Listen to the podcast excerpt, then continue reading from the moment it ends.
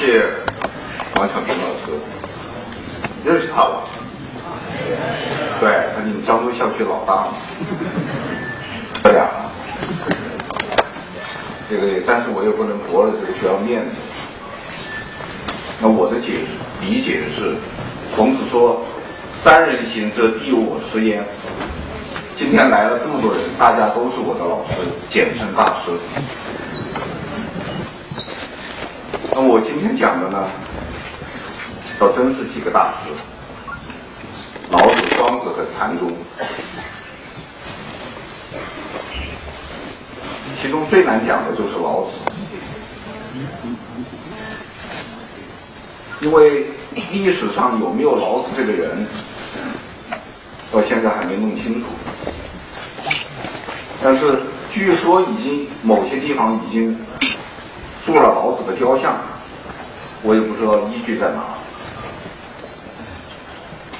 因为我们现在无法确定老子这本书的作者是谁。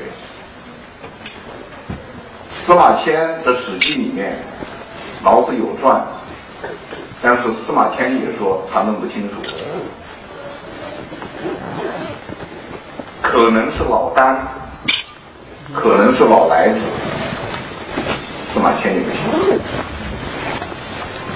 因为老呢，它不是姓，老就是老的意思，老子呢就是老先生，老先生是谁呢？老的先生就是老先生，他不能确定是某一个人，而且按照司马迁的《史记》呢，老聃呢是孔子之前的人，比孔子年纪大一点孔子还向他问礼，向他讨教。而《庄子》这本书里面也有孔子向老聃这个请教的这个故事。但是就老子这本书的内容而言，很多内容显然是老这个孔子以后才能出现的。我们就假设有这么一个老子吧，我们又假设他的名字就是老聃吧。这个老子呢，他也有他的老师，他的老师叫商容。商业的商，商量的商，容貌的容，商容。据说呢，有一天呢，商容快要去世了，老子就去看他的老师。老子对他老师说：“先生，难道没有什么话要对我讲吗？”啊，这个话呢问得很委婉，其实就是说你的遗嘱是什么？但他不能这么问，对吧？老丹说：“呃，你看看我牙齿还在吗？”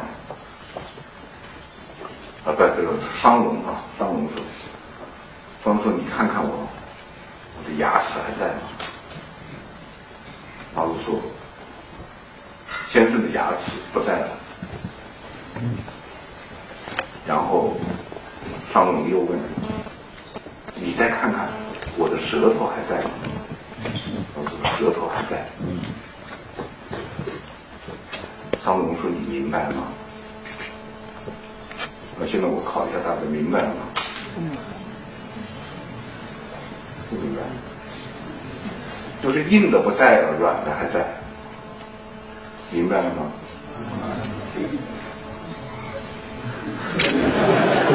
你以为有什么天大的道理是吧？就告诉你，硬的不在了，软的还在。老子就明白了，说：“哦，明白了，硬的长不长久不了，软的才长久。”然后上面说：“义，天下之道，尽在于此。”这就是最高的道理，最高的智慧。它真是一个传说，靠不住了。但要说它是老子的思想，靠不住的。老子的基本思想就是硬的不在，软的在。强的长不了，弱的才长久。所以我对老子哲学的概括就是：弱者生存。老子哲学是弱势群体的哲学。老子告诉我们，刚的、硬的、强的，不如柔的、软的、弱的。所以我们去读老子这本书，发现他最喜欢的是什么呢？小孩儿。老子的书里面经常提到“如婴儿乎”，他认为世界上最其实际上最强大的就是婴儿。他说：“你看那个婴儿吧，他很弱小，他很柔软，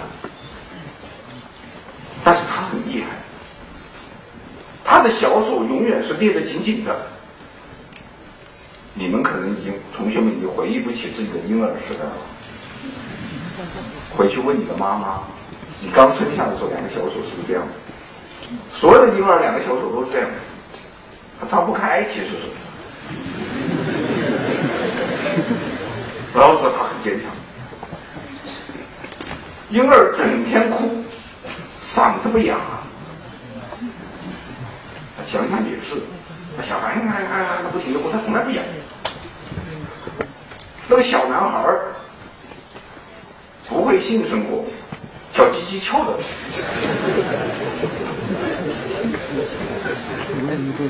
你把这个婴儿扔在这个荒郊野地，狼也不吃它，老虎也不吃它，鹰也不来叼它，毒蛇也不咬它。所以最柔软的、最弱小的是最厉害的婴儿。还有什么呢？水。老子说：“天底下最柔软的是什么呢？水。最厉害的是什么呢？也是水。水能灭火，火能灭水吗？灭不了。石头很硬吧？洪水来了以后，山都淹没了。就算不发洪水，水滴石穿，我柔软的水能够在在这个坚硬的石头上打一个洞。”所以，老子说：“水是天下之至柔，驰骋天下之至坚。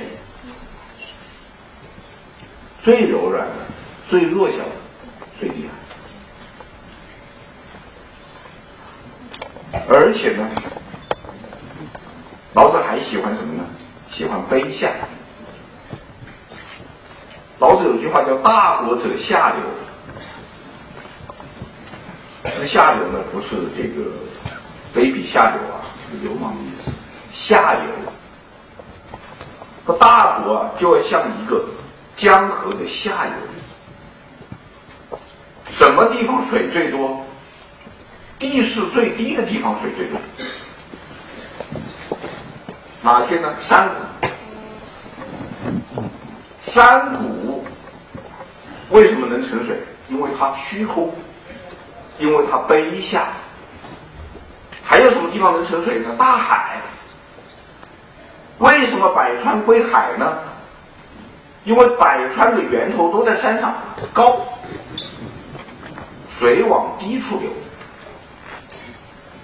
低的就能容纳，虚的就能容纳。海纳百川，有容乃大。它要有容，就必须空，必须低。大国者下流，就是你一个大国啊，你就姿态要低，不要高姿态，不要唱高调，这就是老子的一个思想。然后老子认为呢，你越是低调，越是谦卑，越是虚空。越是不在乎，你就越能得到；越想得到的，就越得不到；越不想得到的，就越能得到。这叫做无为而无不为。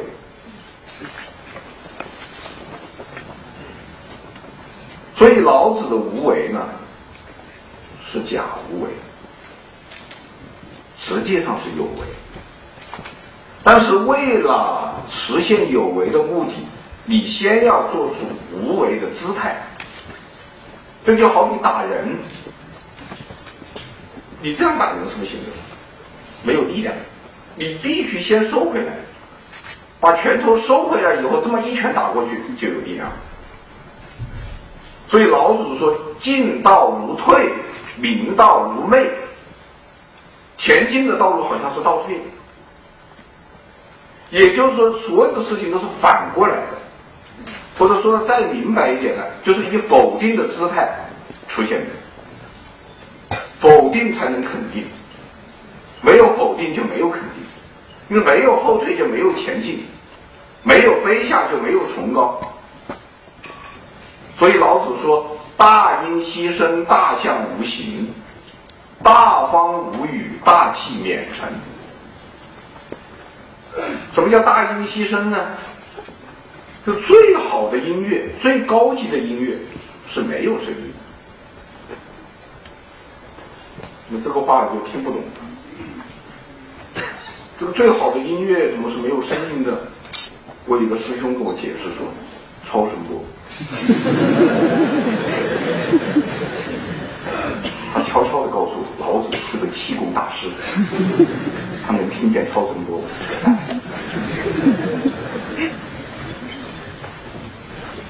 实际上，他的意思就是说，最高级的东西一定是最简单的。所以我有一个观点呢，越是高级的东西越简单。越是真理越明了，高级的东西一定是简单的。现在你看我们这个科技技术发展到今天，电脑啊、相机啊、手机啊，它越来越傻瓜了。啊，当然还没有不够普及啊，像我这样傻瓜还是不会用。我看着极其害怕，我的手机我只会接电话和发短信，再不会了。他们都拿手机照相，对，不会不会。那很简单，啊，不像以前的照相机，你说多复杂，是吧？那它实际上是很高级的东西。越是真理越明了。一个真理如果不能够用最明白、通俗易懂的话把它说出来，我怀疑它是不是真理。现在我们这个学术研究就缺这个精神，老是把这个问题弄得很复杂。所以我说，什么叫博士呢？就是用谁都不懂的话说谁都懂的事儿，那个叫博士。什么叫博导呢？就是把谁都明白的事弄得谁都不明白。其实真理是简单的，最高级的东西一定是简单，最高级的音乐也一定是简单。比方说贝多芬的《欢乐颂》，希勒作词，贝多芬作曲的《欢乐颂》。它的旋律是非常简单的，生欢乐女神，圣洁美丽，灿烂光芒照大地。你看，它非常简单。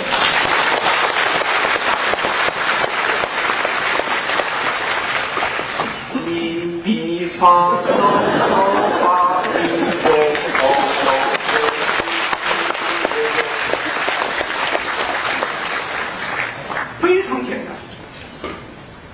没有那么多花花肠子，这叫大音希声，大象无形，也就是非常的单纯。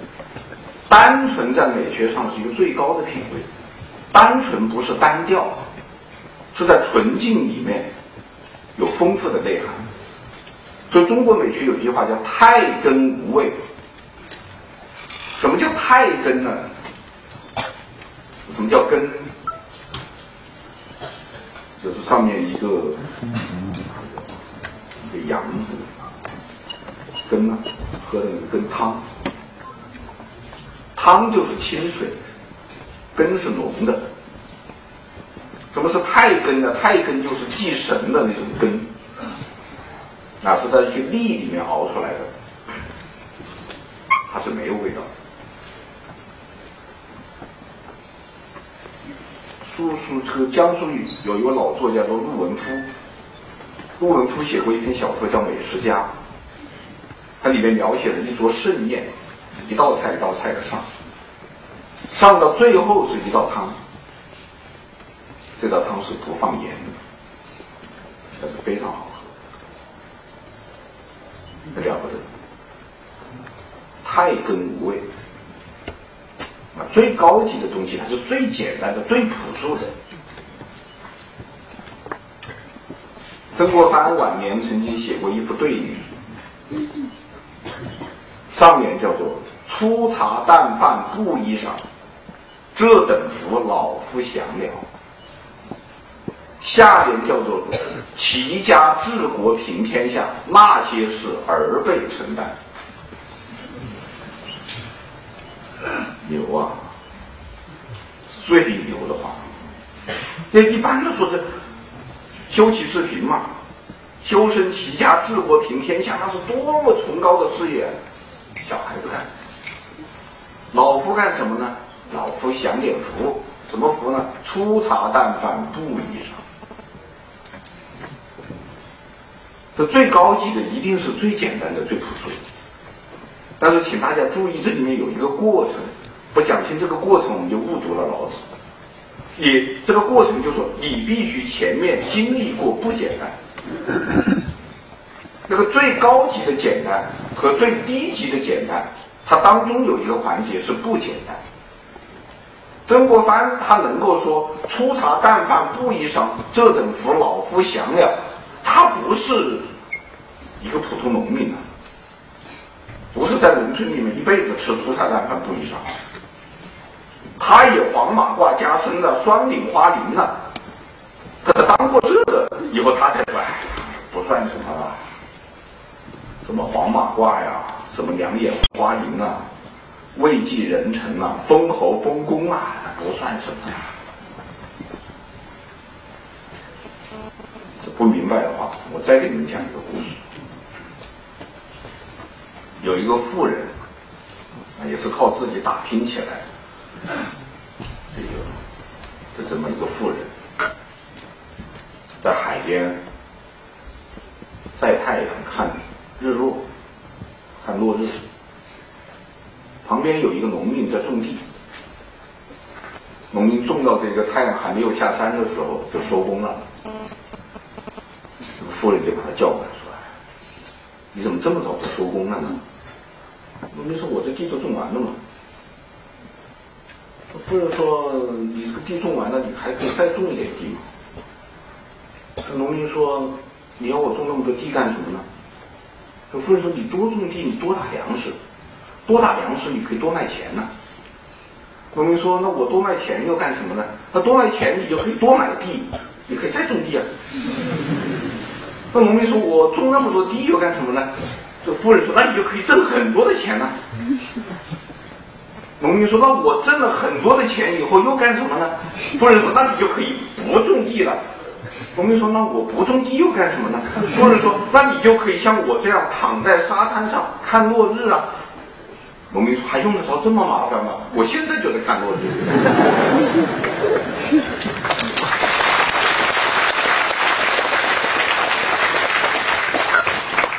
但是其实你仔细分析，就是这个。富人经过自己的奋斗和打拼，挣了很多钱以后，然后把工作甩下来，躺在海边看落日，和这个农民啥也没干，坐那看那落日，他是不一样的。所以老子的话前面都有一个“大”字，大音希声，大象无形，大方无语。最方的东西是没有棱角的。所以一个人如果很张扬，很卖弄。他境界一定不够，境界够的人不卖弄，不掉书袋，不嘚瑟。最后一句话，大器免成。大器免成这个这四个字呢，在老子的这本书的很多版本，比方说王丕的版本啊，和尚公的版本里面，都是叫做大器晚成。那么“大器晚成”这个成语也是从这儿来的。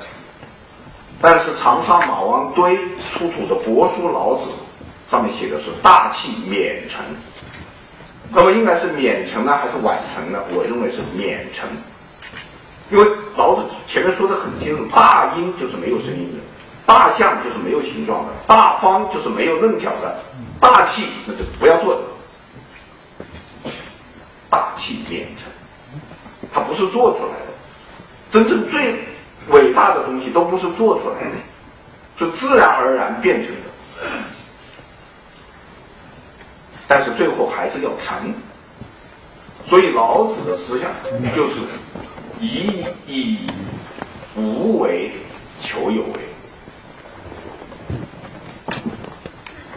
他说的是无为，实际上是有为。所以老子这本书呢，很多人喜欢，什么人喜欢呢？阴谋家、野心家，也包括军事家、企业家，他喜欢，因为他最后都是有为。那么庄子呢？庄子是以无为求无为，我庄子是真无为，老子是假无为。庄子是真无为，所以以前我们老说老庄哲学，老庄哲学把老和庄弄在一块儿，其实老和庄很不一样。老子的书里面有帝王南面之术，有权术，有阴谋，有军事学，打仗的人、做生意的人，他会喜欢老子。而庄子是真无为。庄子这本书里面有一个故事，说有一个地方啊，长了一棵树，这个树呢非常非常之大，十几个人手牵着手都不能把这个树抱起来。于是这棵树就成了某个地方的一个旅游景点。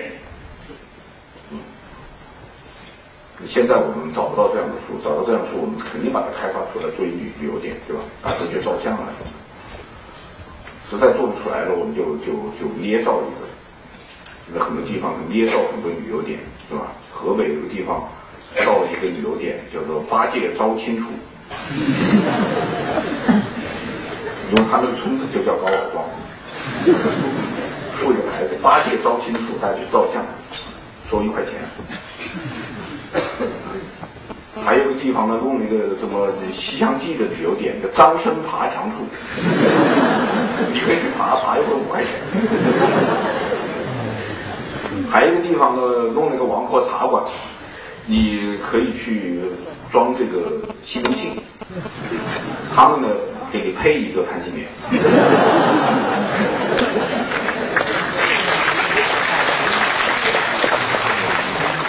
这都是假的。那庄子那个地方呢，可能真有那么棵树啊，不是假的。很多人去参观，那么有一天呢，就来了一个木匠，木匠呢带了一群徒弟从那儿过，过这棵树的时候，木匠看都不看这棵树一眼就走了，他徒弟呢就回过头老老看，一边跟师傅一边回头看，跟着走，走着走着，徒弟就就埋怨师傅了。说师傅，这树你怎么不看呢？我不看，这树没用。你不要看它长得大，它没有用。它的树树干里是空的。那个树啊，你要知道，它越是小的，越是长得慢的，它的木木材质就越好。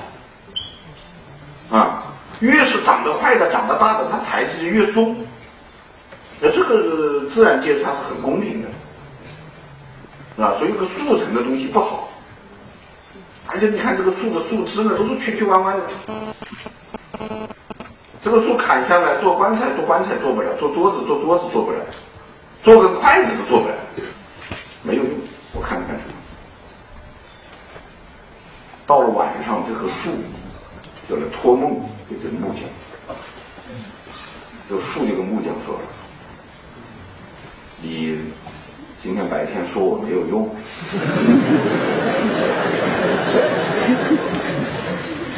我告诉你说，我要是有用，就活不到今天了。不早被你砍掉了。所以我的没有用，就是最大的用。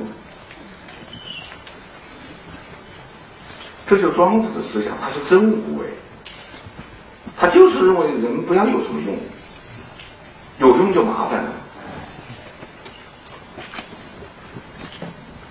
你看这个，比方说我们现在弄校搞校庆多忙啊，最累的人肯定是最能干的，相不相信？我啥也干不了了，他才不累，他可以去当领导。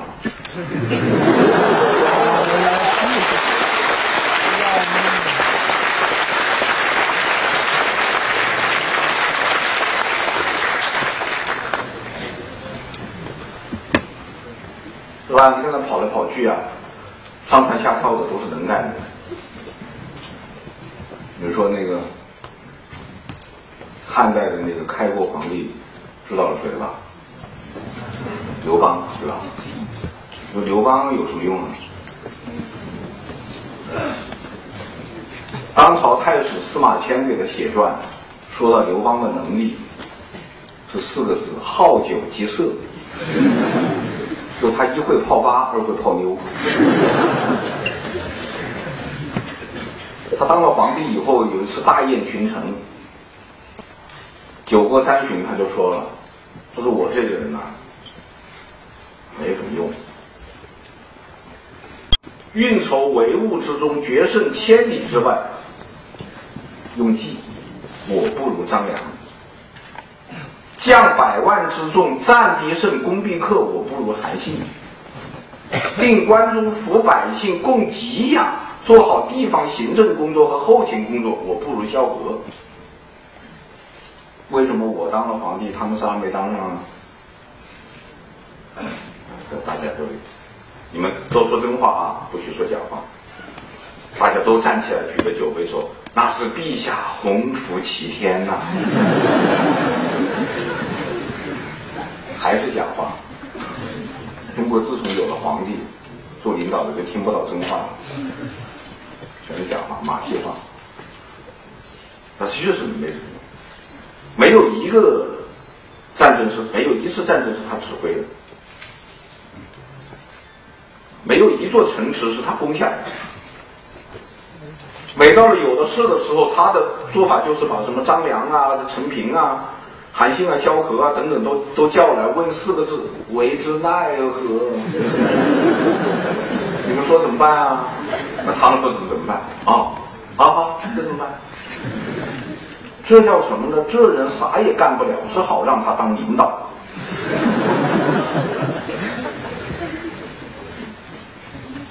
这个无用之用是为大用，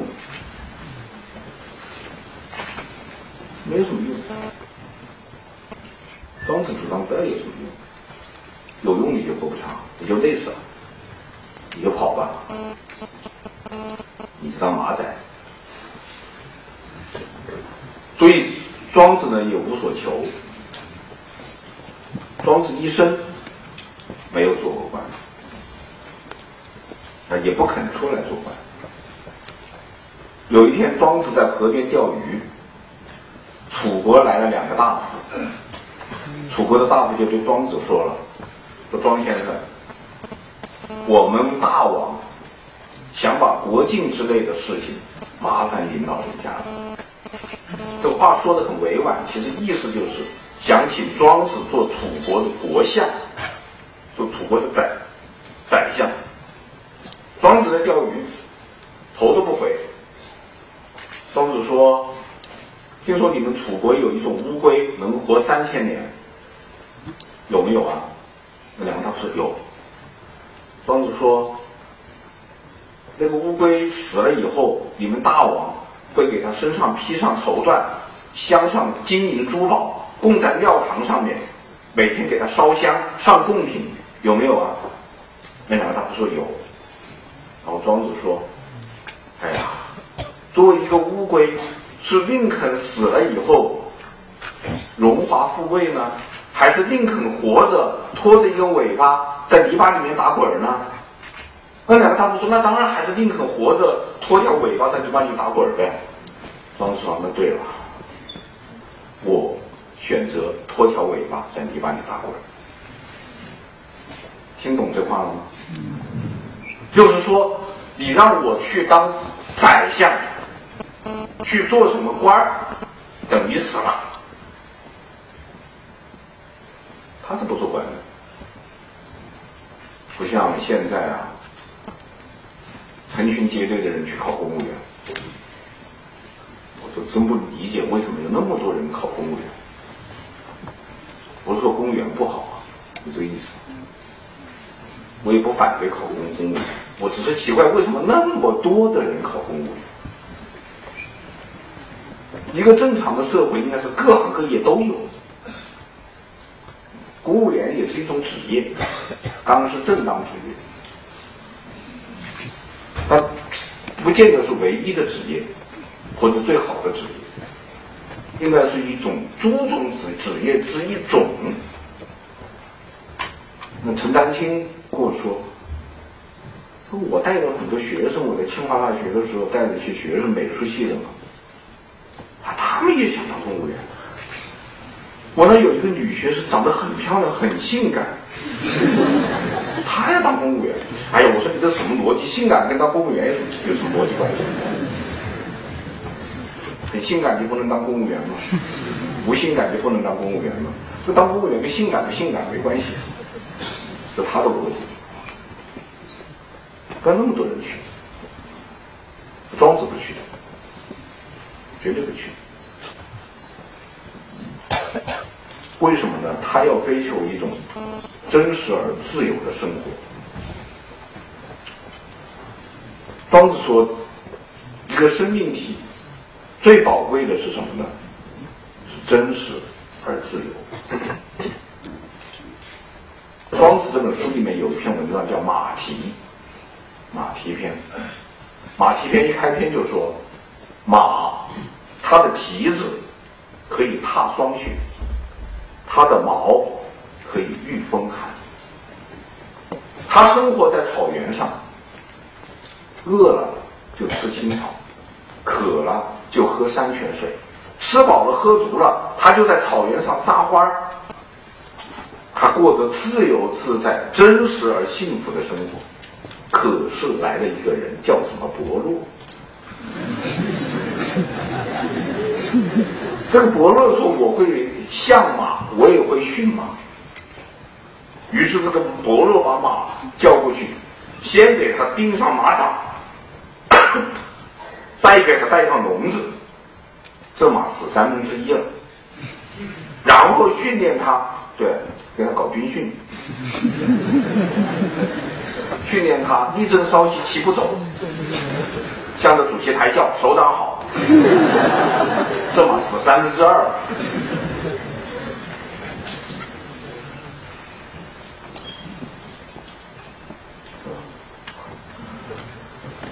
所以伯乐是最害人的，庄子的观点啊不是我的。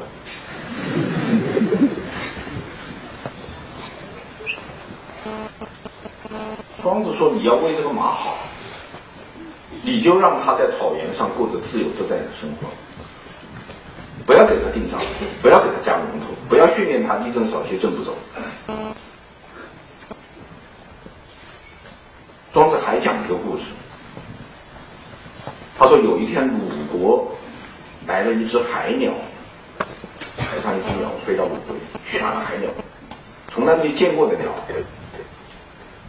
鲁国的国君看了非常稀罕，说这是贵宾啊，要享受贵宾待遇，怎么办呢？用黄金打造了一个鸟笼，把它装起来，黄金屋啊。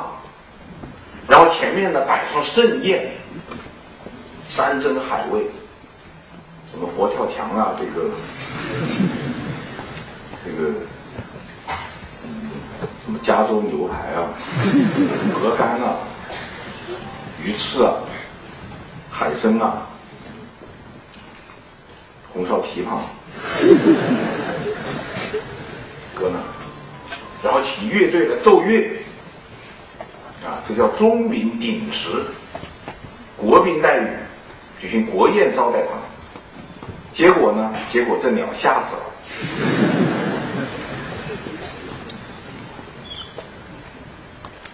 所以庄子有一个什么观点呢？就是说，你认为好的，别人未必认认为好。你不要你觉得好，你就把这个东西强加于别人，这就比孔子还要进一步。孔子的名言是什么呢？己所不欲，勿施于人。我自己不愿意的事情，我不要强加于人。我不愿意饿肚子，你不要让人家饿肚子。我不愿意受风寒，你不要让人家受风寒。我不愿意挨骂，你不要骂人；我不愿意挨打，我不要打人。这叫己所不欲，勿施于人。那么庄子呢，还进了一步。己所甚欲，也勿施于人。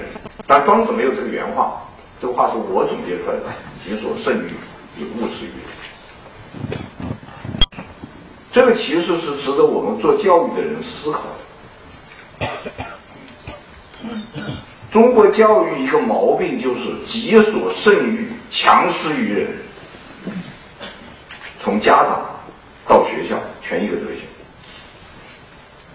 所以我其实鲜明的反对培优，反对励志，反对成功学。孩子的童年完全被他们毁掉了。我有一天在报纸上看到一条消息，说有一次这个国庆长假，这个孩子就对他爸爸妈妈说了，说都放假了，能不能带我到游乐场玩一玩？夫妻两个开了一个晚上的家庭会议，狠下决心，说明天就放假一天吧，抽出一天时间来我们带孩子到游乐场。就到了游乐园，孩子很高兴，就开始做游戏。做完第一个游戏以后，他妈就说话：“好玩吗？”孩子很高兴，好玩。那回去可以写一篇作文了。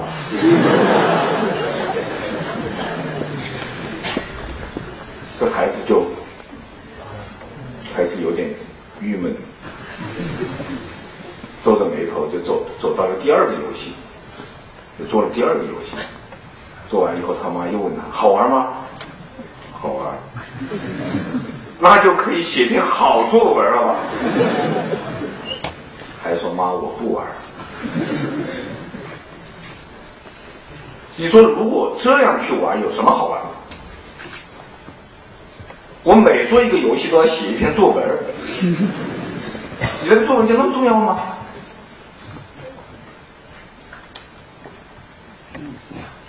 做完了作文，做数学，做完了数学背英语，背完了英语去学小提琴，学完小提琴再去学绘画，学完绘画学舞蹈班，舞蹈班以后上体操班，体操班上了上溜冰班，这就是薄弱啊！伯乐就是干这个活的。然后振振有词的说：“我不能让我的孩子输在起跑线上。”我说：“那你知道终点在哪儿吗？你你都知道起跑线了，那就有个终点吧。我告诉你，人生的终点就是那不会河，跑了你。”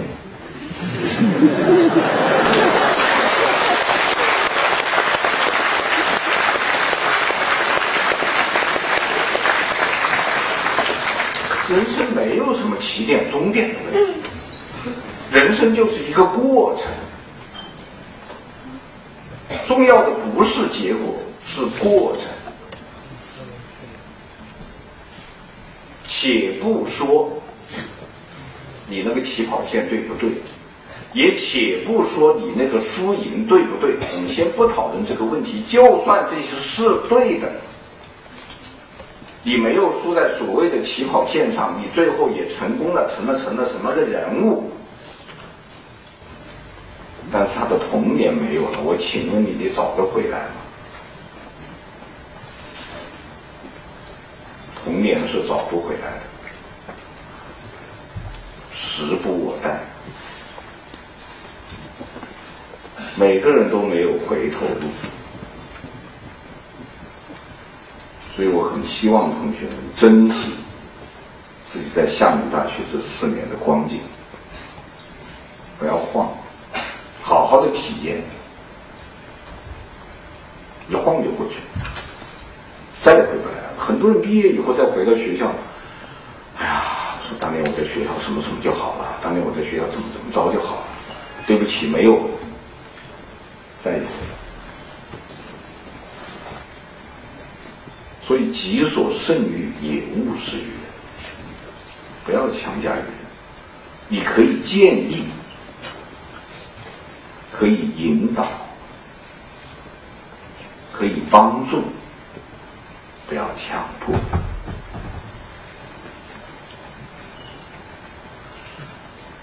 庄子要求一种真实而自由的生活，他是以无为求有，求无为。他是真无为，而且他的做法也就是无为，因此他把功名利禄、名将利所全都置之度外，而且加以嘲讽。他有一个朋友叫曹商，曹商。这个曹商呢，有一次呢，出使秦国，当外交官，去的时候呢，他带着一辆车子去，回来的时候呢，带着一百辆车子回来。于是他很得意的去找庄子，跟庄子谈话，说：“老兄啊，要论这个安贫乐道呢，那我是不如你。说庄子非常穷啊，庄子一生都是穷的叮当响，经常没饭吃。”经常找人家去借钱，借米的，所以这个也不可学啊。我倒是不，我倒不是主张说大家都去学那个庄子。我今天只是把这些讲给大家听，怎么选择是你自己的事儿啊。我也没有主张，像庄子那样也不行，谋生还是第一位的。毕业以后好好找工作，这个而且别挑肥拣瘦。找到一个工作干起来再说。饭吃饭是第一位的。这鲁迅先生说过，说在一个要饭要用钱买的时代，谁说钱不重要？饿他三天，再听他发议论。当然了，如果自愿选择做庄子，我也不反对。庄子反正是没有饭吃的，我跟你讲讲清楚，而且借钱经常借不到的，就谁都知道他这个人借钱老虎借猪。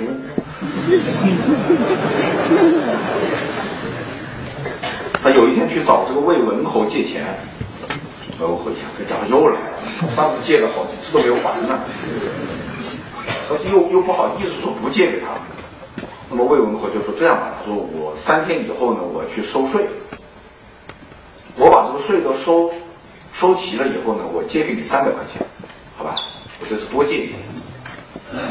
庄子说：“我今天晚上就没饭吃，我等你三天以后借三百块钱。”庄子说：“这样的，说我来的路上呢，碰到一条鱼，这条鱼啊，在这个在这路上蹦跶，这条鱼就对我说：说庄先生，我呢是东海的一条鱼。”我现在离开了东海，我没有水，我活不下去，请你打一打一盆水来，拿个脸盆打一盆水来，把我放进去，让我先活下来，行不行？那么我就跟这鱼说了，说鱼啊，你别着急，我现在呢马上到吴国和越国去，我准备游说吴王和越王，搞一个这个引水工程，啊，把这个东海的水呢引到我们宋国来，宋国在河南。我引过来，那个时候你看你就会有很多水了。鱼就对我说：“好吧，你去游说吧。等你把那个引水工程修好了以后，你就到那个干鱼市场去找我。”他经常没饭吃，所以这个曹操呢说呢啊，要论这个安贫乐道啊，这个兄弟我不如你。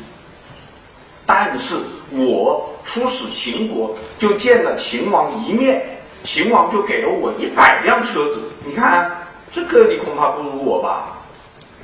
这叫什么？这叫小人得志。这庄子最讨厌这种小人得志的。庄子就讽刺他了。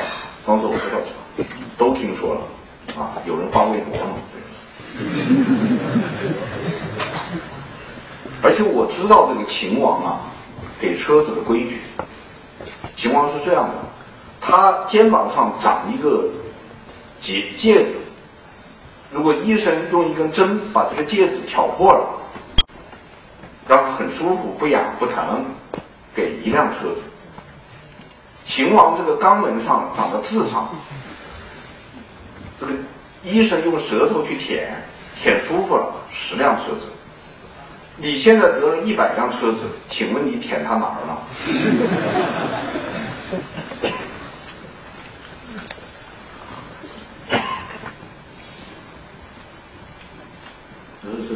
庄子是清高是真清高，无为是真无为。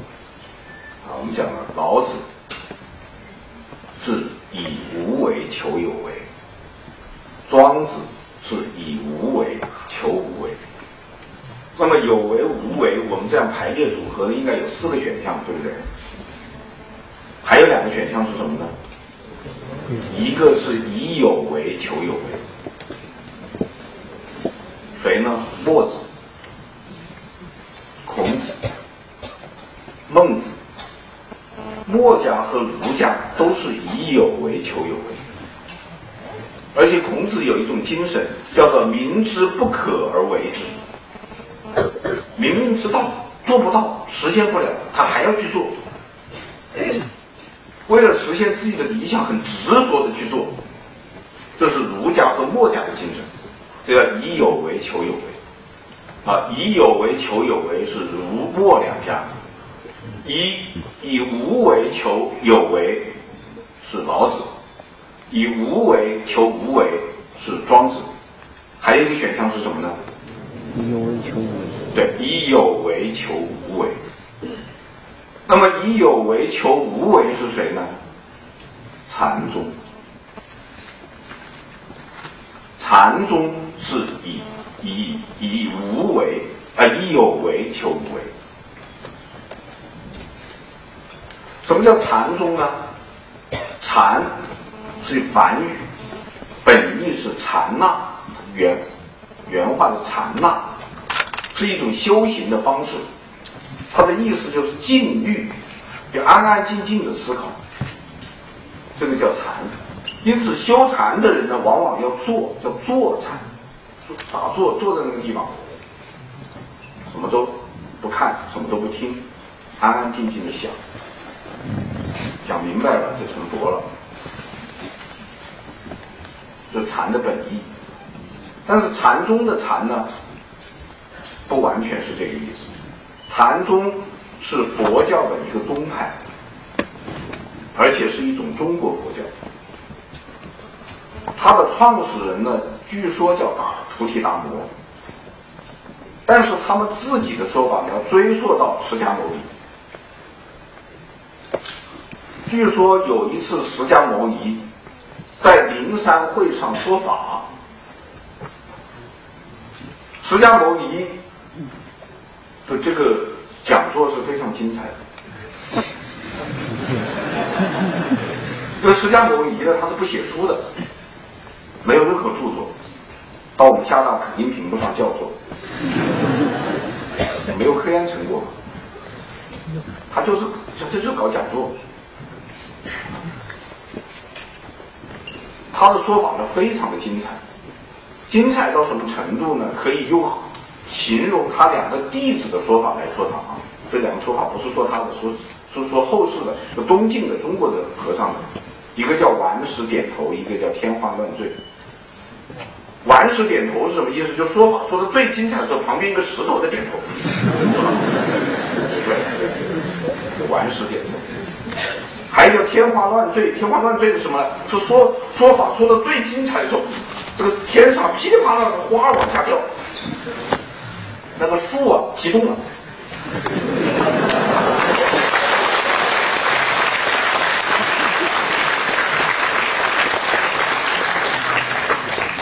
花噼里啪啦掉下来。这天花乱坠。这个时候，佛祖就拿起一朵花来，一花啊，然后给大家看，这叫做拈花示众。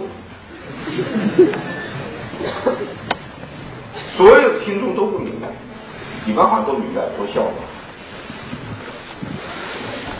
当时是所有人都不明白，只有一个学生笑了。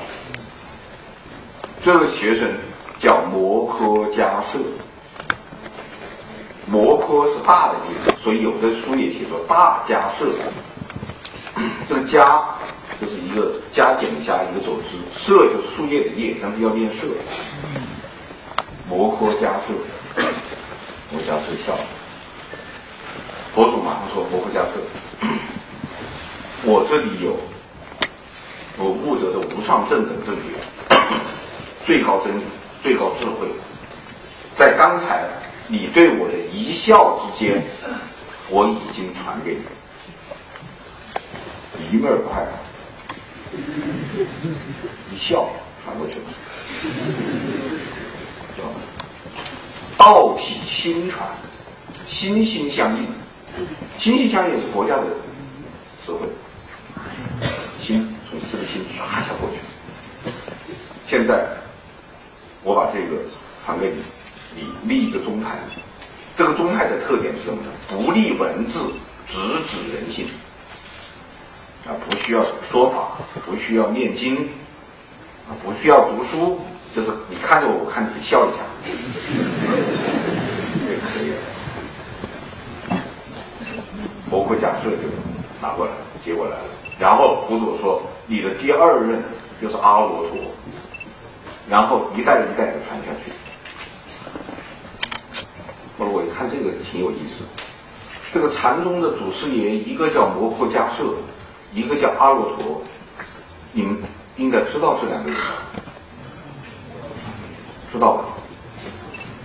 不知道，看过《西游记》没有？《西游记》唐僧取经取到最后，见了佛祖，佛祖说你你有两个人带你去取经书，那俩不是骗子。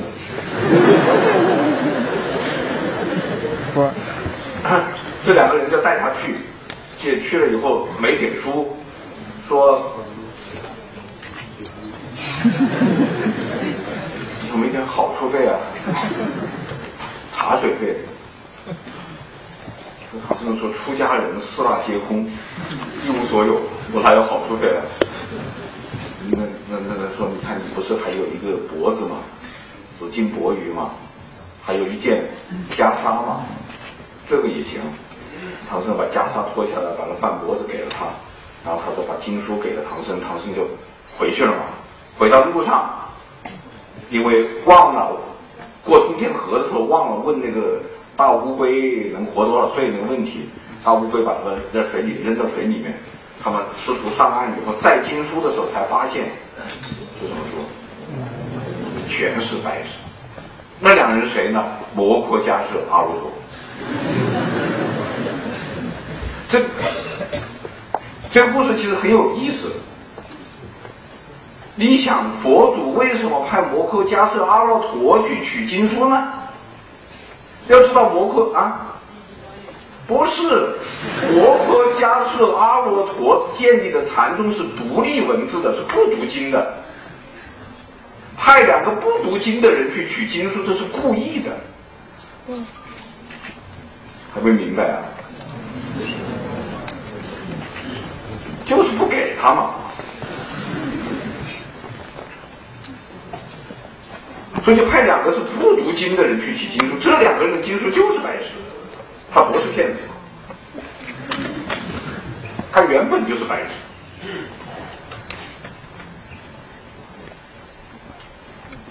这两个一代一代传下来啊，摩诃迦摄是一组，传到阿罗陀二组，然后一二三四五六传到第二十八组是谁呢？菩提达摩。这个菩提达摩就到中国来了，从哪登陆的？广州。广州自古就是从中国开放的窗口。摩这个菩提达摩是广州登陆的，金庸也是广州登陆的。金庸的武侠小说第一次在中国大陆发表，就发表在广州的一个刊物上，时间是一九七二七六啊，七七几年忘了，七六，七六还是八二忘了，一九八二年对，一九八二年的广州登陆，金庸登陆以后呢，一路北上，来到了建业，就现在南京。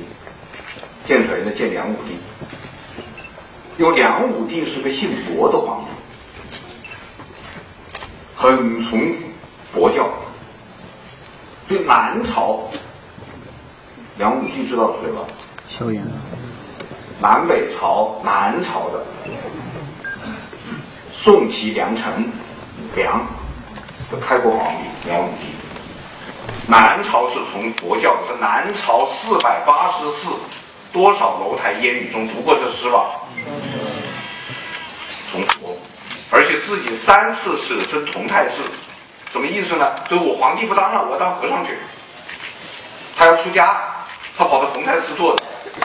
国不可一日无君呐，文武大臣只好跑到佛庙里去把他请出来。请出来说那不行，我去当和尚了，你要请我去当皇帝，你们要给钱，束身费。只好大家没办法，宰相们，财政部长找财政部长商量从国库里拿钱去给这个寺庙，再把这个皇帝赎回来。三次，说梁武帝是南朝佛家最大的赞助商。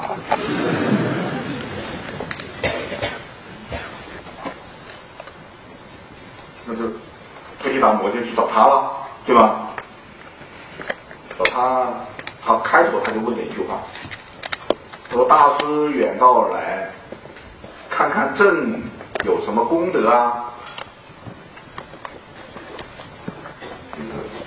回答我说：“你没有功德。”杨武帝说：“我三次舍身同泰寺，给你们佛教捐了那么多钱，我没有功德。”回答我说：“你没有功德，因为你求回报。”你问这句话就是没有功德。真正的功德不问这句话，真正的功德是不求回报的，叫无私奉献。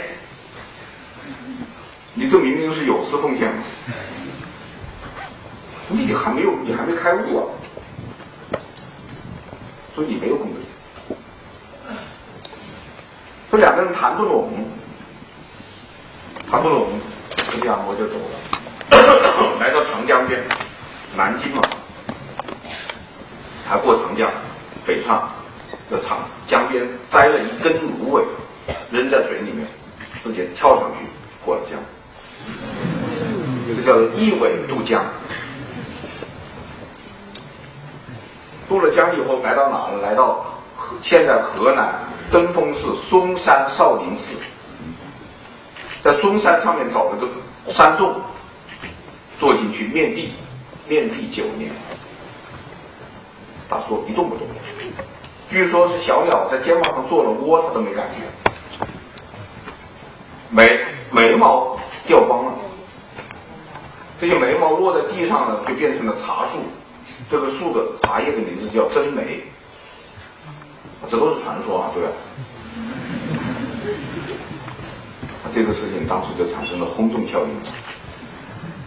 啊就以前，因为以前学佛都是要念经、要打坐、要修行，要做很多的事情，这个是一动不动的，但没有这样的。那老子说天下都知道了，哦，所以又有一个新的宗派了，这个叫禅宗。于是他就开宗立派了，然后从菩提达摩开始，一代一代一代一代又传到传到五代，第五代叫弘忍。叫叫弘忍。那么弘忍法师到了晚年的时候呢，他也要传下去，他也要传下去。他传给谁呢？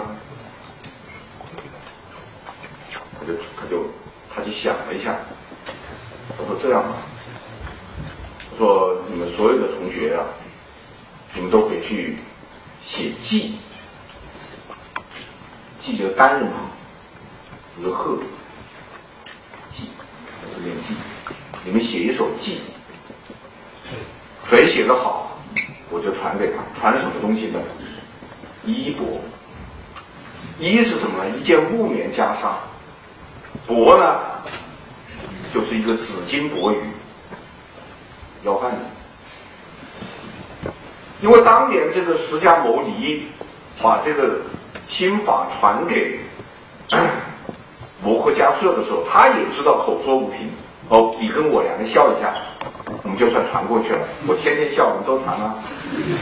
我说不清楚，有个说法，要给个证据。这个证据就是一件木棉袈裟和一个玻璃。为什么叫木棉袈裟？木棉袈裟就是棉布的袈裟，棉布做的。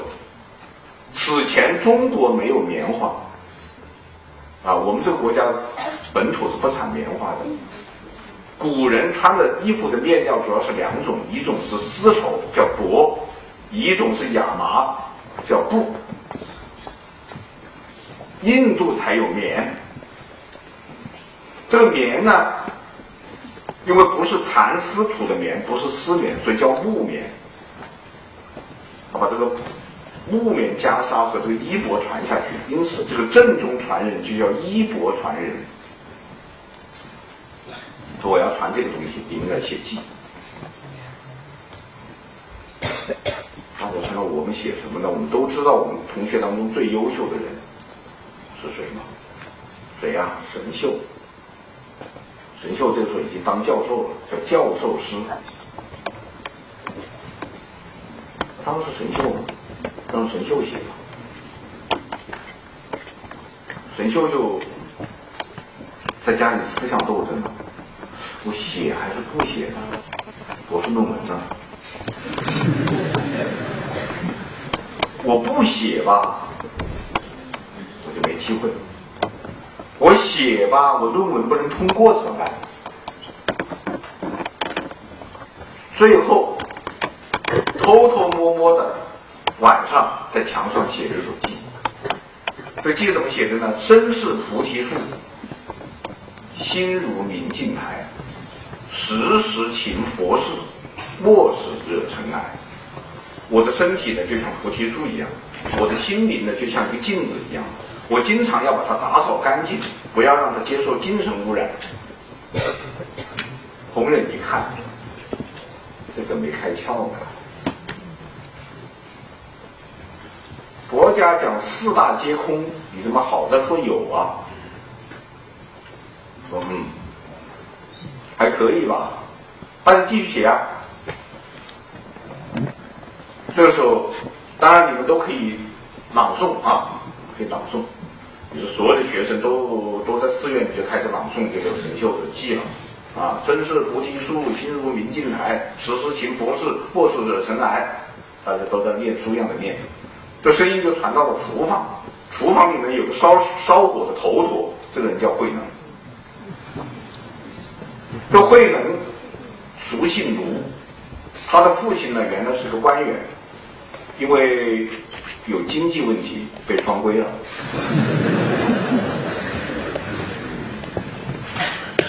归了以后没出来，他母亲就只好带着他逃难，从河北逃难逃到了广东，当时叫岭南。他也不认识字，父亲不在嘛，没人教书，家里穷，砍柴为生。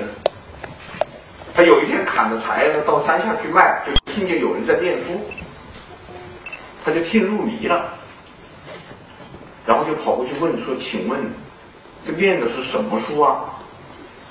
旁边有人说：“这是《金刚经》。”哦，《金刚经》真好。那谁会讲《金刚经》啊？旁边有人说：“弘忍，弘忍大师。”哦，那请问弘忍大师在哪儿啊？齐州，黄尾齐州，齐州，就就现在湖北的蕲春。他说：“我要去见弘忍学。”《金刚经》，旁边有一个居士，看他一心向善，就说好吧，那我赞助你十两银子，那你把这个母亲安顿好，你去湖北蕲春找弘忍法师，他就去见弘忍法师了。弘忍法师说：“你来做圣人。”慧能说：“学佛。”弘忍说：“你是哪里人？”：“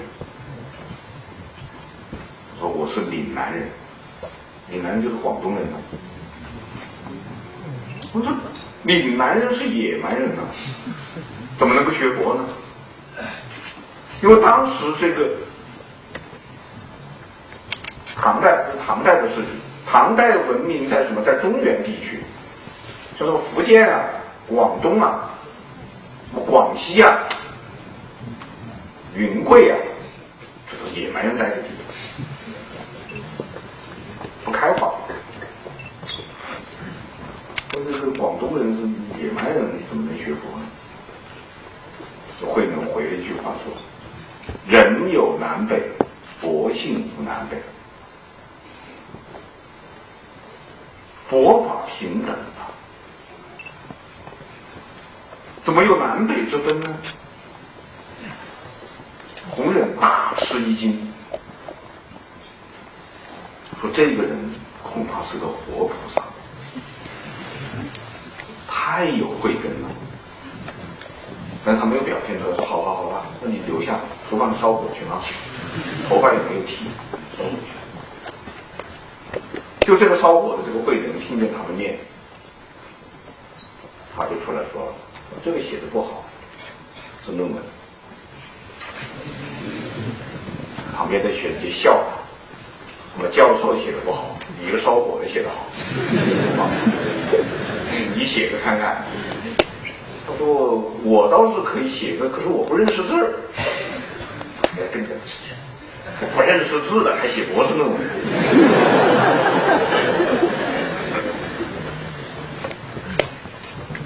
他他这刚好有一个官员来上香，他就走过去就跟官员说：‘大人，你你认识字，你帮我写行不行？’我都碰到神经病了。”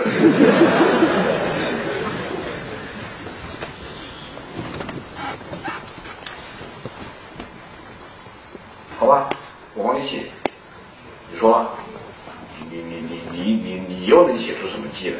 慧能写的是口口占四句：菩提本无树，明镜亦非台，本来无一物，何处惹尘埃？